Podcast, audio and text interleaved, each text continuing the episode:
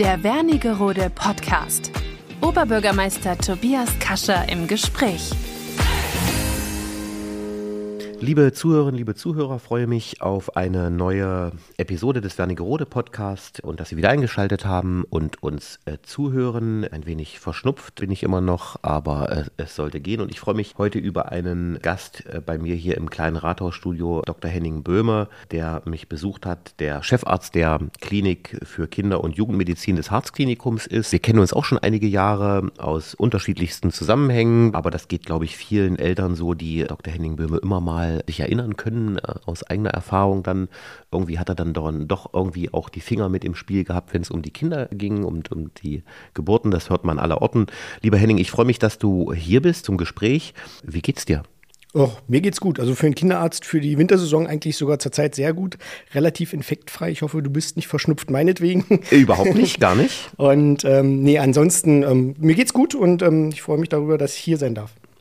Freut mich. Wir haben ja immer so ein paar Tradition hier im Podcast, dass ich dich so kurz vorstelle und du quatscht mir immer rein, wenn ich irgendwie was Falsches sage. Und dann stelle ich dir natürlich auch die fünf Fragen, die ich jedem Gesprächspartner stelle, so auch dir. Du bist in Magdeburg geboren mhm. und bist Baujahr 74. Du hast dein Studium an der Charité in Berlin gemacht und dann warst du in einer Assistenzarztausbildung am Harzklinikum Wernigerode von 2002 bis 2007 und hast dann eine Facharztausbildung an der Universitätsmedizin in Rostock gemacht. War es dann richtig? Naja, so teilweise. Okay, also ich habe schon einen großen, großen Teil ähm, in Wernigerode auch der Facharztausbildung gemacht okay. und nur einen Teil dann ähm, an der Unimedizin in Rostock. Ähm, das ist eine Stadt, mit der mich jetzt auch noch wahnsinnig viel verbindet. Ich mhm. liebe diese Stadt. Ja. Ähm, habe mich damals ähm, da auch sehr wohl gefühlt, ähm, die anderthalb Jahre, die ich dort oben war. Und Genau, und das war einfach so die Zeit, ähm, wo man einfach, ich denke, es ist immer wichtig, dass man so mehrere Einflüsse in seinem Berufsleben ähm, auf sich wirken lässt und ähm, sich möglichst immer mal wieder woanders hinwendet, mal guckt, wie andere das machen. Ähm, das habe ich eigentlich in meinem Lebtag so gehandhabt, mhm. später auch noch und ähm, deswegen war das für mich sehr wichtig. Dann warst du Oberarzt, wenn ich das richtig weiß, am Harzklinikum von 2008 bis 2013. Mhm, genau und hast dann eine Subspezialisierung an der Universitätsmedizin in Halle gemacht von 2013 2000 bis 2015. Was bedeutet das? Naja, das ist so eine spezielle Ausbildung. Also man wird ja erstmal in, in, in Deutschland, wenn man studiert hat, ist man ja eher ein Universalarzt nach dem Studium, spezialisiert sich dann auf eine spezielle äh, Subdisziplin. Das ist bei mir die Kinderheilkunde gewesen, worüber ich immer noch wahnsinnig glücklich bin. Ich finde es immer noch mit Abstand das schönste Fach der Medizin. Kann andere Ärzte da nicht verstehen, dass sie anderes denken. Aber ähm, das macht wahnsinnig viel Spaß. Es ist ein sehr, sehr schönes Fach. Und ähm, es gibt dann im Bereich dieser Kinderheilkunde dann nochmal Subspezialisierungen, wie dann zum Beispiel Ärzte, die sich mit den Kinderherzen beschäftigen oder Ärzte, die sich mit Frühgeborenen beschäftigen. Ähm, und ähm, da gibt es, muss man dann aber auch immer mal wieder die Stadtgrenzen verlassen, ähm, weil natürlich so eine Subspezialisierung nicht immer an jedem Ort angebunden oder angeboten werden können. Und deswegen bin ich dann nach Halle gegangen und habe da im Prinzip so eine Spezialisierung für die Kinderherzmedizin noch gemacht und das dann da abgeschlossen, weil ich es extrem wichtig finde, dass man jetzt auch hier nicht nur in den Landeshauptstädten oder so, sondern auch, wir sind ja im Prinzip gesehen schon Land, Landesgebiet, ja, dass man auch da im Prinzip eine breite medizinisches Angebot machen sollte. Und dafür muss man sich dann auch als Arzt entsprechend ausbilden. Und dann bist du seit 2017 Chefarzt der Kinder- und Jugendklinik hier in Wernigerode, also auch schon viele, viele Jahre und das bis, bis heute. Dann bist du auch noch Mitglied in unterschiedlichsten Gremien. Du bist Vorstandsmitglied in der Ärztekammer in Sachsen-Anhalt, du bist Vorstandsmitglied der leitenden Kinderärzte auch natürlich in Sachsen-Anhalt und du bist stellvertretender Vorsitzender, ich versuche das richtig vorzutragen und ich frage dich auch gleich, was das bedeutet, stellvertretender Vorsitzender der Arbeitsgemeinschaft Neonatologie und Pädiatrische Intensivmedizin Sachsen-Anhalt. Für unseren Zuhörer und die Zuhörerin, was macht man da? Ach ja. naja, das ist, es, es, klingt viel schlimmer, als es ist. Also es ist einfach so, ähm, wir, die Kinderärzte des Landes sind eine relativ überschaubare Entität, muss man ganz klar sagen. Das ist sicherlich einerseits auch bedauerlich, ähm, weil es halt nicht so wahnsinnig viel gibt. Aber ähm, natürlich organisieren wir uns in Fachgesellschaften, ähm, damit wir einfach den Austausch pflegen. Ähm, das ist ganz, ganz wichtig, damit jeder über seinen Tellerrand blickt, ähm, damit wir auch einfach auch so bei Durchsetzung von politischen Interessen oder auch wenn wir die Kindermedizin verbessern, verbessern wollen, dann macht es immer Sinn, gemeinschaftlich aufzutreten. Und ähm, dafür sind im Prinzip diese Gesellschaften da. Und das, was du als letztes zitiert hast, diese, ähm, ich mache es mal kurz, die heißt Anpisa zusammengefasst, Mhm, okay. ähm, damit wir es uns auch merken können. Und ähm, die Anpisa ist im Prinzip für die ähm, Frühgeborenenmedizin und für die ähm, Kinderintensivmedizin im Prinzip die Fachgesellschaft in Sachsen-Anhalt, ähm, wo sich alle Mediziner, die das in Sachsen-Anhalt betreiben, so ein bisschen das als, als Heimort haben und wo wir uns intensiv austauschen. Ich habe mir dann die Frage gestellt äh, nach dem Job, der ja auch, glaube ich, kein Acht-Stunden-Job ist, Chefarzt der Kinderklinik und dann noch mit den unterschiedlichen Gremien, die du, mit denen du dich auch befasst. Hast du noch Zeit für Hobbys? Und wenn ja, welche sind das dann? Ach ja, also es, ist, es findet sich schon noch Zeit. Also das ist so, der, der größte Gegner gegen die Hobbys ist eigentlich der Schweinehund, muss Ja, man sagen. Also man ich. findet immer Zeit, man selbst, auch wenn man viel arbeitet, das machen viele andere auch. Und ähm, Hobby ist für mich schon, also ich fahre gerne Fahrrad, so ein bisschen Mountainbiken Mhm. im Harz als Ausgleich mal. Ähm, ich spiele auch so ein bisschen Klavier. Ähm, das Mhm. sind so Sachen, die ich gerne mache. Ich verbringe sehr, sehr gerne auch Zeit mit meiner Familie, einfach im Harz, mit Wandern. Ähm, so einfach, ich brauche das immer mal, dass man den Kopf so ein bisschen lüftet. Ähm, da haben wir ja hier herrliche Voraussetzungen, dass man einfach so nur ein halbes Stündchen mal laufen muss und dann mitten im Wald mit sich allein ist. Ähm, und ähm, das hilft schon manchmal, das mache ich sehr, sehr gerne. Ansonsten wäre es jetzt übertrieben, dass ich sage, dass ich jetzt noch ganz vielen Hobbys frönen kann. Ja, ja. Da ist dann das Kraft- und Zeitlimit einfach gesetzt. Und du bist Vater von vier Kindern. Ist das ein Gesetz des Jobs, dass man als Kinderarzt auch viele Kinder hat? Äh, Das kannst du nur, du beurteilen, der viele Kinderärzte kennt, oder ist das, äh, könnte ich mir so vorstellen? Oder Na, ich ist das, glaube, äh, Kinderärzte neigen schon dazu. Ist so, ja? Zu ja, ich Ja. glaube, das stimmt schon. Da gibt es eine ganz süße Episode. Ähm, meine erste Frau, ähm, da, die hatte sich, da hatten wir schon zwei Kinder. Also ich habe sehr, sehr früh, ich habe sehr, sehr früh angefangen mit Kindern, wollte auch früh aufhören. das mit dem früh Anfangen hat gut geklappt. Mit dem Aufhören nicht. Mit dem Aufhören, ähm, da war ich ein bisschen liederlich, Mhm. ähm, worüber ich sehr glücklich bin.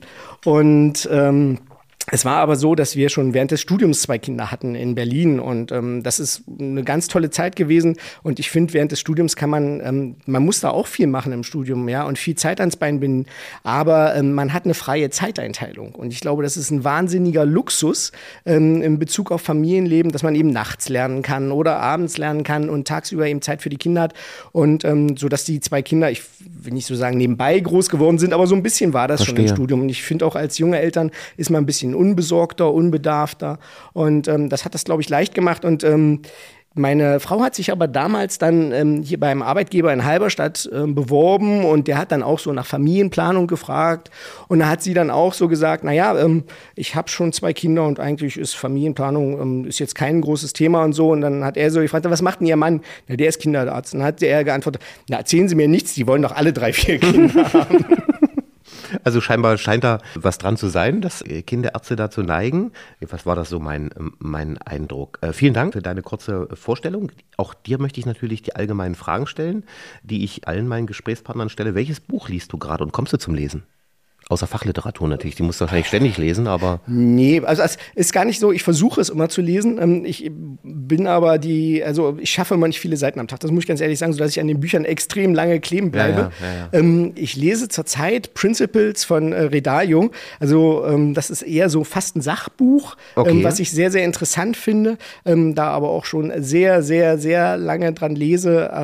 Aber also ich bin im Finale. Also, worum geht's da?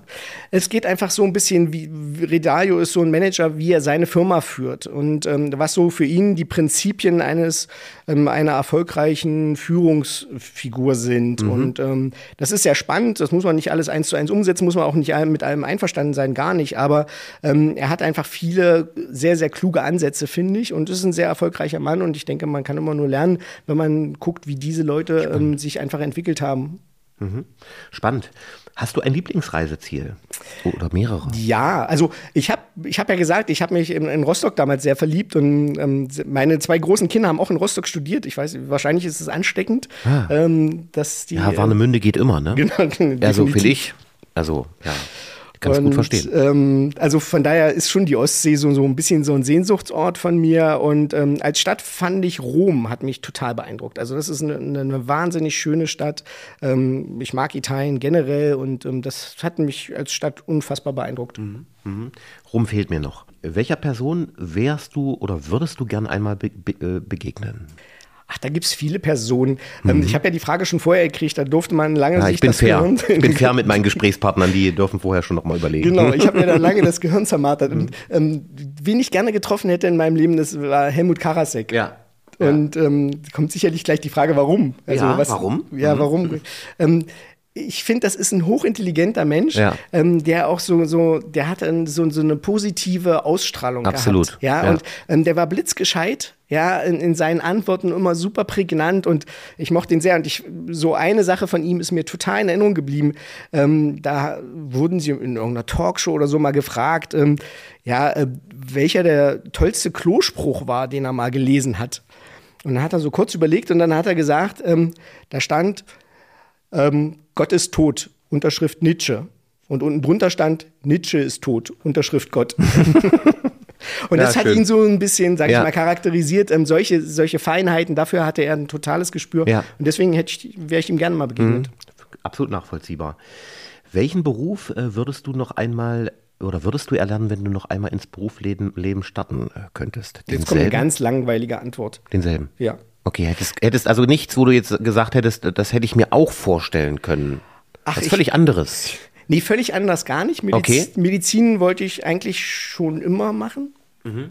Ähm, als ich so die Phase des Lokführers hinter mir hatte. Also, Mhm, klar. Die des jeder Junge durchmacht. Genau, aber dann war es schon relativ schnell klar Medizin. Ich habe, in- was Medizin angeht, also mich haben schon immer Herzen interessiert und ich hätte mir auch vorstellen können, so Erwachsenenkardiolog, also richtiger Okay, Arzt zu werden. okay. Ähm, aber ähm, dann haben die Kinder mich doch, die Arbeit mit den Kindern mich mehr fasziniert. Also das wäre vielleicht noch was gewesen, was, was ich spannend gefunden hätte, weil die noch so ein bisschen, ähm, sage ich jetzt mal, intensiver unterwegs sind, noch ein bisschen invasiver unterwegs als die Kinder, ähm, Kardiologen in den meisten Fällen. Aber ähm, ich bin mit der Wahl extrem glücklich, mache meinen Job wahnsinnig gerne Ja, und wüsste jetzt nicht, warum ich, was ich anderes machen soll. Und das merkt man auch, dass du deinen Job gern machst. Das äh, spürt man einfach Mhm. auch immer, immer. Das finde ich auch, das ist einfach auch wichtig. Auf welchen Alltagsgegenstand könntest du nicht verzichten? Wir hatten schon wirklich verrückte Antworten hier. Parmesanreibe kann ich mich erinnern, Yogamatte, Bett, Brille, Thermoskanne und äh, unterschiedlichste Sachen. Bei dir auch was ganz Außergewöhnliches oder eher was Erwartbares? auch wieder ganz langweilig Ja. erwartbar. Also zwei Sachen. Also Ja. Erstmal ähm, meine Kaffeemaschine. Okay, Weil ich liebe es frühmorgens, ich bin überhaupt gar kein Gourmet. Also wenn es warm ist und braun ist, dann ist es wunderbar. Geht mir auch so. Ja, und ähm, aber ich, ich finde das einfach, diese Vollautomaten, dass man einfach frühmorgens schnell hingehen kann, die Tasse drunter stellt auf den Knopf und dann noch tausend andere Sachen nebenbei machen kann und sich dann den warmen Kaffee nimmt, das ist großartig und ich brauche so ein bisschen Koffein, ähm, damit ich so auf meine Schlagzahl komme und auf meine Ja. Frequenz, die ich so fürs Leben brauche. Und ähm, deswegen ähm, ist mir meine Kaffeemaschine frühmorgens schon sehr, sehr wichtig und die mag ich sehr. Und Mhm. ähm, das andere ist das Handy. Ähm, ich glaube, wie bei den meisten Leuten. Ähm, bei mir hat es noch so ein bisschen auch das Handy die Funktion, dass es mir Freiheit gibt. Mhm. Ja, ähm, einfach aus dem Grund, weil ich natürlich ähm, bei Bereitschaftsdiensten und so erreichbar sein muss. Ja, und zu früheren Zeiten, zu DDR-Zeiten, da musste man neben seinem Schnurtelefon sitzen oder im Krankenhaus selber schlafen. Ach, so interpretierst du das, Und ah, ähm, okay. mir gibt es im Ja. Prinzip die Freiheit. Klar, ist es damit auch verbunden, dass man immer erreichbar ist. Das ist dann vielleicht nicht so schön, aber ähm, ich habe, wenn ich Dienst habe oder so, kann ich mich auch mal zehn Meter wegbewegen, kann mal eine Runde spazieren gehen oder so. Ja. Ähm, und ähm, bin im Prinzip niedrigschwellig immer gut erreichbar. Ähm, das sehe ich eher als Vorteil, Mhm. denn als Belastung. Naja, eine spannende Sicht. Ja, Henning, vielen Dank für die Beantwortung der Fragen. Ich würde versuchen, so ein bisschen in ein paar Themen einzusteigen mit dir. Ganz aktuell äh, konnte man ja aus der Zeitung erfahren, dass Armeos die Geburtsstation in Halberstadt äh, schließt, aus, soweit ich das weiß, wirtschaftlichen Beweggründen. Mich hat interessiert für unsere ja, neue Geburtsstation. Es ist ja, habe ja den Anbau gegeben oder den Neubau. Wir sind ja da sehr modern aufgestellt. Ihr macht einen super Job. Das kann man aller Orten hören. Und ich habe dann überlegt, was bedeutet das, wenn Halberstadt dieses Angebot nicht mehr in diesem Umfang zur Verfügung stellt? Was bedeutet das für Wernigerode? Was ist da deine, dein, deine, was sind deine Überlegungen? Naja, also wir werden schon rechnen müssen, dass wir einen Teil der Patienten übernehmen müssen. Also es ist jetzt immer ein Trugschluss, dass man glaubt, Patientenströme lenken zu können. Ja, also die Patienten gehen dahin, ähm, wo sie sich gut aufgehoben fühlen ähm, und gehen, lassen sich auch nicht mit Zirkel ausrechnen, ähm, mit irgendwelchen teuren Vorhersagen, sondern Patienten folgen so ein bisschen der Qualität und einfach auch so ein bisschen, ich denke, der wichtigste ist auch die Mundpropaganda miteinander. Ja, ähm, das ist so das Entscheidende, so dass man jetzt nicht ganz genau sagen kann, im Prinzip, wie werden sich die Patienten, die bisher in, ähm, in Halberstadt entbunden haben, wie werden die sich ähm, verteilen. Das waren jetzt über 400 Geburten, das heißt also, wir in Wernigerode haben letztes Jahr 900 Geburten gehabt. Ja. Das heißt, wir, ähm, ich gehe mal so davon aus, dass sich vielleicht die Patienten so ungefähr dritteln werden, ähm, dass ein Teil sicherlich nach Magdeburg gehen wird, ein Teil nach Aschersleben und ein Teil wird sicherlich auch zu uns kommen. Das hängt auch so ein bisschen davon ab, wo die Patienten wohnen. Hm. Und ähm, dann rechne ich schon so mit 150, 200 mehr Geburten, die wir hier dann versorgen müssen, was für uns schon eine Herausforderung Glaube ist. Glaube ich. Ja, und man muss auch sagen, ähm, Kinderklinik ist ja komplett neu gebaut worden. An Kreissaal und Wochenstationen sind wir ja noch im Planen auch. Ja. Ähm, und ähm, man muss schon sagen, ähm, dass man da dann schon auch an Kapazitäts, ich will nicht Grenzen kommt, aber ähm, es, es wird schon auch eine Herausforderung werden, das dann alles in gewohnter Qualität zu machen. Das mhm. ist ja der, der, Anspruch, den wir haben müssen. Ähm, nicht nur, dass wir die Patienten versorgen, sondern dass wir die Patienten in der Qualität, die wir uns vorstellen, versorgen.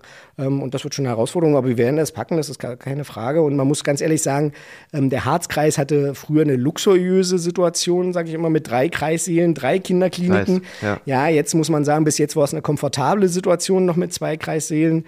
Ähm, jetzt wird es eine Situation, naja, also die okay ist, ja, glaube ich schon, dass wir als große Klinik ja noch da sind, aber ähm, das muss dann auch bleiben. Mhm, naja. Naja.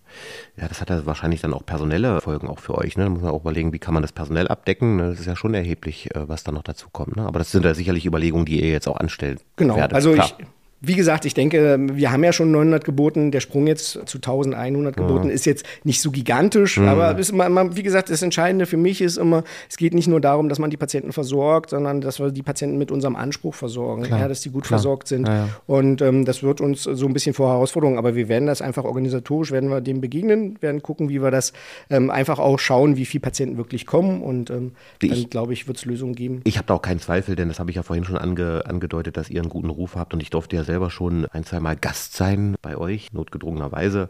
Und da habe ich immer das Gefühl gehabt, und das ist ja auch das, was man, was einem die Leute zutragen, dass jetzt auch mit dem Umzug in den neuen Komplex das schon nochmal eine neue Qualität ist und man sich da auch wirklich wohlfühlt und gut umsorgt fühlt. Jedenfalls ist das das, was ich sehr oft höre und auch selber schon erleben durfte. Das man muss schon sagen, ja, also wir sind ist, mit dem so. Neubau sehr, sehr glücklich. Das glaube ich. mit ja. der Kinderklinik, das muss man einfach sagen, weil wir wirklich erstmal baulich und ähm, ich muss auch sagen, auch was das Personal angeht, fantastische Voraussetzungen haben. Wir haben einen ganz, ganz großartigen Schwesternstamm mit sehr, sehr viel Kinderkrankenschwestern. Das ist Goldstaub heutzutage. Das ist nicht selbstverständlich. Mhm. Ja.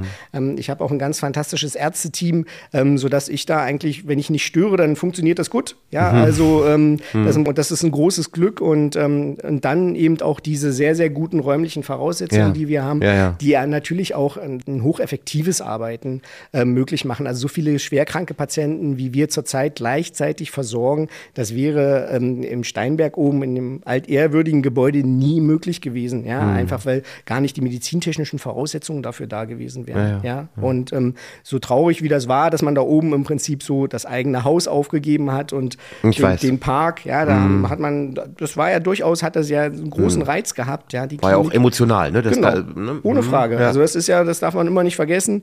Ja, ähm, da, da sind viele Jahre, ähm, Schwestern haben da ihr ganzes Leben gearbeitet, mhm. auch Ärzte, ja.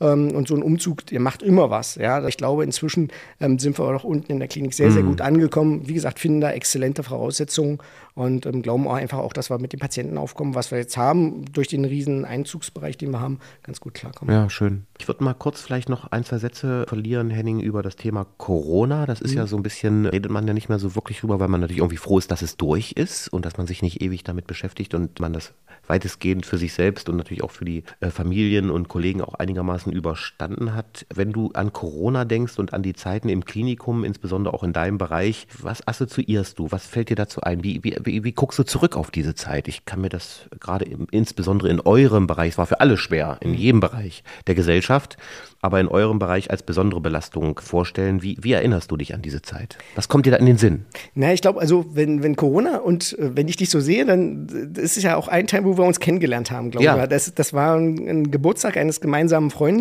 wo wir uns mal getroffen haben und ähm, ähm das war wirklich, das war am Vorabend von, von Corona, kurz bevor es wirklich so im Prinzip explodiert ist. Richtig, Richtig. Ähm, und wo schon abzusehen war, hm, das wird heikel und ähm, das ist doch nicht nur ein rein chinesisches, äh, chinesisches Problem. Ja. Und ähm, da hatten wir uns unterhalten und da bist du zu mir gekommen und hast gesagt, ähm, wenn jetzt Corona und so, wenn das so kommt, was würdest denn du machen? Richtig. Ja?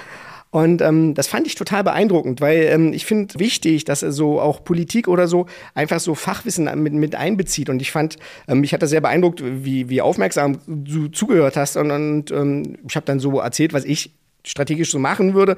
Und der wichtigste Punkt damals war schon, was ich immer gesagt habe, ihr müsst die Kranken aus allen normalen Praxen rausholen. Ja, man muss einfach sagen, man muss, wenn das wirklich Corona ist, weil es ist im, im Station- oder im, im, Tagesalltag für eine normale Praxis nicht zu schaffen, sich immer voll einzumummen, wieder auszumummen für den nächsten Patienten. Das Klar. ist technisch überhaupt gar nicht möglich. Und ähm, ich fand, die Stand hat da total gut reagiert und schnell reagiert mit der Fieberambulanz, dass man da Ärzte besorgt hat, dass man eben nur diese eine Ambulanz hatte, wo man alle hinschicken konnte, ja. dass das mit den Abstrichen super gut funktioniert hat. Ja. Ähm, der, Frau Christiansen mit dem Gesundheitsamt hat einen super Job gemacht im Landkreis, muss man wirklich sagen. Ähm, die waren so gut es geht ansprechbar, die haben eine Wahnsinnsanzahl von Anfragen und ähm, von, von administrativen Entscheidungen auch ähm, wirklich ähm, gut gemacht. Und ähm, ich finde so so zurückblickend ist die Stadt Wernigerode oder der Landkreis eigentlich wirklich ähm, gut durch die Epidemie gekommen ich, mir fehlt so ein bisschen so eine realistische Aufarbeitung. Ich fand es ganz gut auch, ähm, dass, dass man einfach jetzt im, im Rückblick mal sagt, ein paar Sachen waren überzogen, war, gerade was Kinder- und Jugendmedizin ähm, angeht, ja. haben ja die Kinderärzte dann relativ schnell gesagt, als es dann darum ging, dass man zum Beispiel ähm, Spielplätze ähm, abgesperrt hat und so. Aber es wusste halt keiner, da hätte man sicherlich jetzt so retrospektiv geguckt, nochmal sagen können, okay, da hätte man eher lockern sollen. Ähm, initial die Schulen zuzumachen, glaube ich, war mit dem Wissensstand, den wir damals hatten, ja. retrospektiv sicherlich kein Fehler. Und man muss immer davon ausgehen, die Corona-Epidemie hat die Kinder krankheitslastenmäßig gar nicht so getroffen. Mhm. Ja, also wirklich schwerst kranke Corona-Kinder haben wir fast gar nicht gehabt. Ja, ja. ja, das muss man sagen. Die waren, wir sehen das jetzt auch immer mal wieder, die haben Fieber, können trinken nicht und so, sind auch mal krankenhauspflichtig. Aber es ist bei weitem nicht vergleichbar mit den Krankheitsverläufen bei den Erwachsenen. Ja, ähm, und ähm, darauf hätte aber nichtsdestotrotz können die Kinder, und das sehen wir ja jetzt auch, geben es ja trotzdem auch weiter. Ja, und von daher war die Unterbrechung der Infektionsketten am Anfang, glaube ich, schon richtig. Man hätte ein bisschen schneller nachjustieren sollen, ähm, vielleicht schneller ein bisschen was wieder öffnen sollen und so. Aber wie gesagt, ja. das ist im Nachhinein, aber ich glaube, wir haben alle sehr, sehr viel gelernt und wichtig wäre jetzt einfach nur, dass man Struktur vorhält, gerade Organisationsstrukturen. Ja, wer sich mit wem abstimmt, ähm, wer sich damit beschäftigt hat.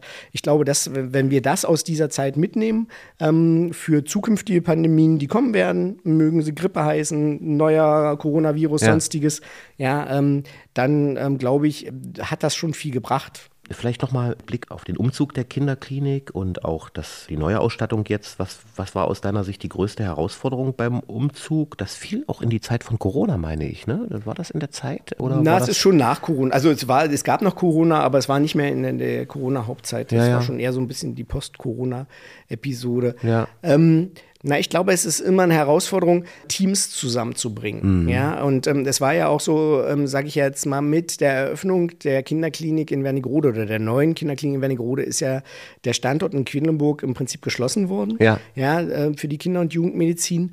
Ähm, und das ist natürlich, und da kann ich auch jeden Quedlinburger Kollegen und auch jede Quedlinburger Eltern verstehen, ähm, natürlich ist das überhaupt gar keine schöne Erfahrung und äh, man ist darüber sauer und ähm, das kann, kann ich 100% nachvollziehen und ich glaube, es war einfach, und trotzdem haben wir es geschafft, dass jetzt relativ viele Schwestern ähm, und auch Ärzte aus Quedlinburg zu uns gekommen sind und ich glaube, es ist inzwischen ein schönes Team zusammengewachsen, ähm, und äh, das war, glaube ich, eine, eine Sache, die, die glaube ich, das Schwerste an diesem Umzug war. Verstehe. Ähm, was ich da gelernt habe, das hätte ich damals auch nicht so gedacht.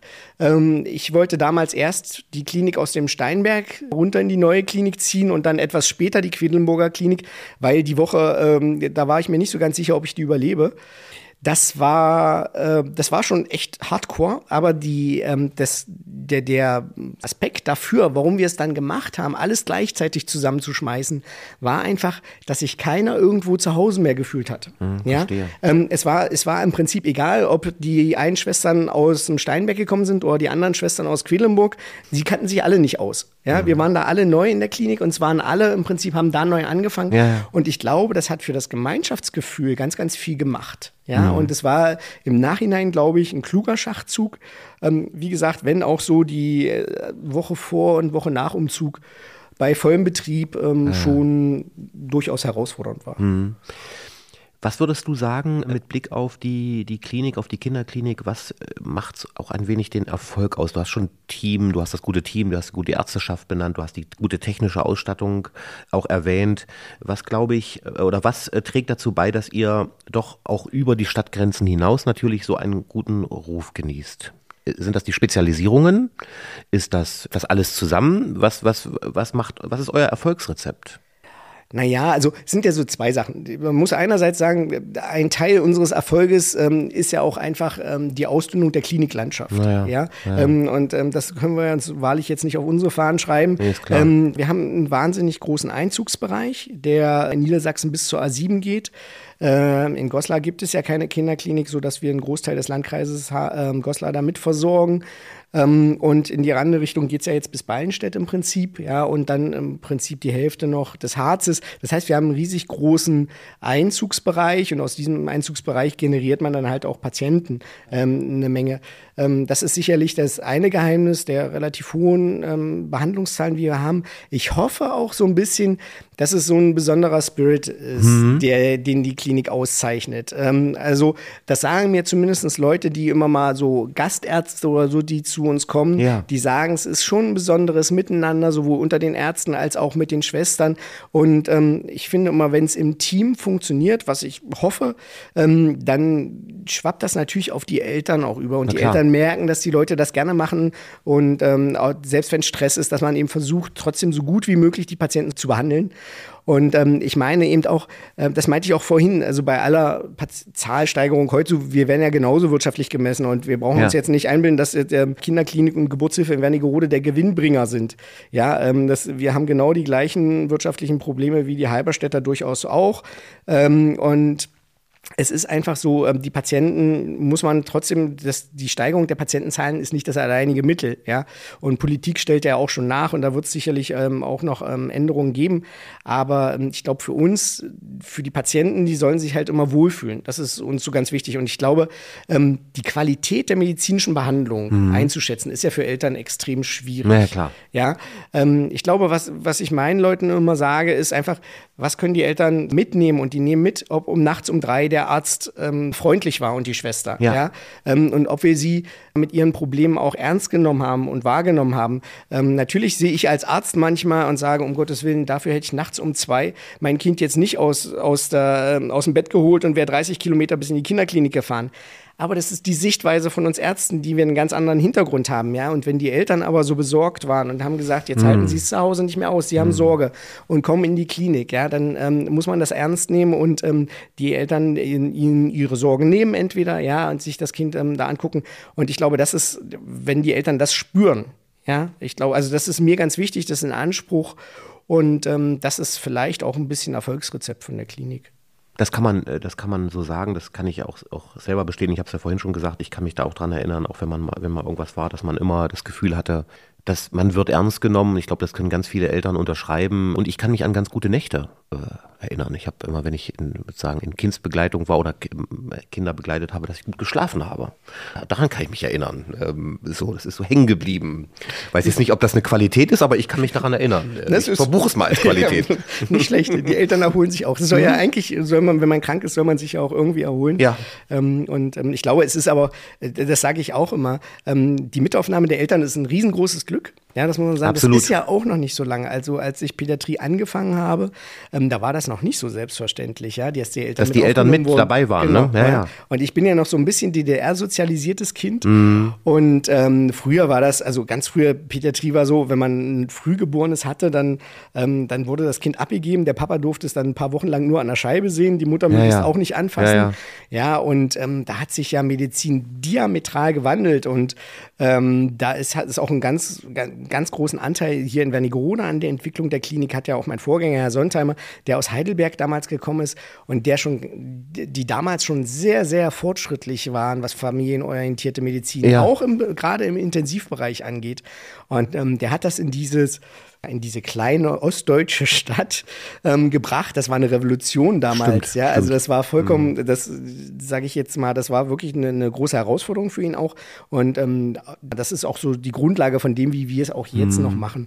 Und ähm, ich sage aber auch, dass die wir fordern von den Eltern auch ganz, ganz viel, weil jeder, der ehrlich zu sich selbst ist und sagt, mit seinem fünf-, sechsjährigen Kind 24 Stunden in einem Raum zu sein, ja, und nicht nur den Fernseher laufen zu lassen und nicht nur das Tablet, das ist auch eine Herausforderung, das ist Arbeit. Und das sage ich dann auch immer so, wenn die Eltern dann auch mal angenervt sind oder wenn die Eltern auch mit ihren Kräften mal am Ende sind, ähm, auch dafür muss man Verständnis haben, weil es ist nicht nur Segen, die 24 Stunden mit seinem Kind zusammen in einem Zimmer zu verbringen. Ich ja, weiß. Und manchmal haben wir es dann auch so, ähm, dass dann zwei Elternteile und zwei Kinder in einem Zimmer sein müssen, wenn wir im Winter krachend voll sind. Klar. Ja, es ist mhm. ja nur leider kein Hotel und ähm, ja. das, das ist manchmal notwendig und das, dann muss man sich mit dem, dem, anderen Elternteil verständigen, dann mit dem anderen Kind. Ja, also das sind auch schon Sachen, die, ähm, sag ich mal, an den Nerven so ein bisschen zehren können und ähm, dafür muss man auch ein bisschen Verständnis aufbringen, ja, glaube ich. Ja, ja, lieber Henning, wir sind schon über eine halbe Stunde am, am Sprechen miteinander und ich fand das überaus interessant, den Einblick in die Kinderklinik und in deine Arbeit zu bekommen. Äh, warst ja auch auf meiner Gesprächsliste ganz oben, dass ich äh, immer mal das Gespräch führen wollte, weil ich glaube, dass das schon für Wernigerode und nehme ich jetzt mal für mich in Anspruch oder für unsere Stadt in Anspruch, auch wenn es überregional natürlich genauso wichtig ist, schon eine Qualität ist, solch eine Einrichtung die so gut geführt ist und äh, so gute Arbeit macht in unserer Stadt zu wissen. Das freut mich schon. Und das ist, glaube ich, schon ein Stück weit Lebensqualität. Und da wissen, das wissen, glaube ich, auch viele Eltern, werdende Eltern, sowie auch Eltern, die schon Kinder haben, sehr zu schätzen, dass wir das hier in Wernigerode haben. Dafür möchte ich auch recht herzlich Danke sagen für eure Arbeit. Das ist auch, glaube ich, nicht selbstverständlich äh, und geht mit all diesen Schwierigkeiten einher, die ihr auch täglich zu bewältigen habt. Und ich freue mich darüber sehr und hoffe, dass ihr das auch weiterhin so gut macht. Davon bin ich überzeugt. Schönen Dank, dass du mitgemacht hast. Vielen Dank für das nette Gespräch. Hat viel Freude gemacht.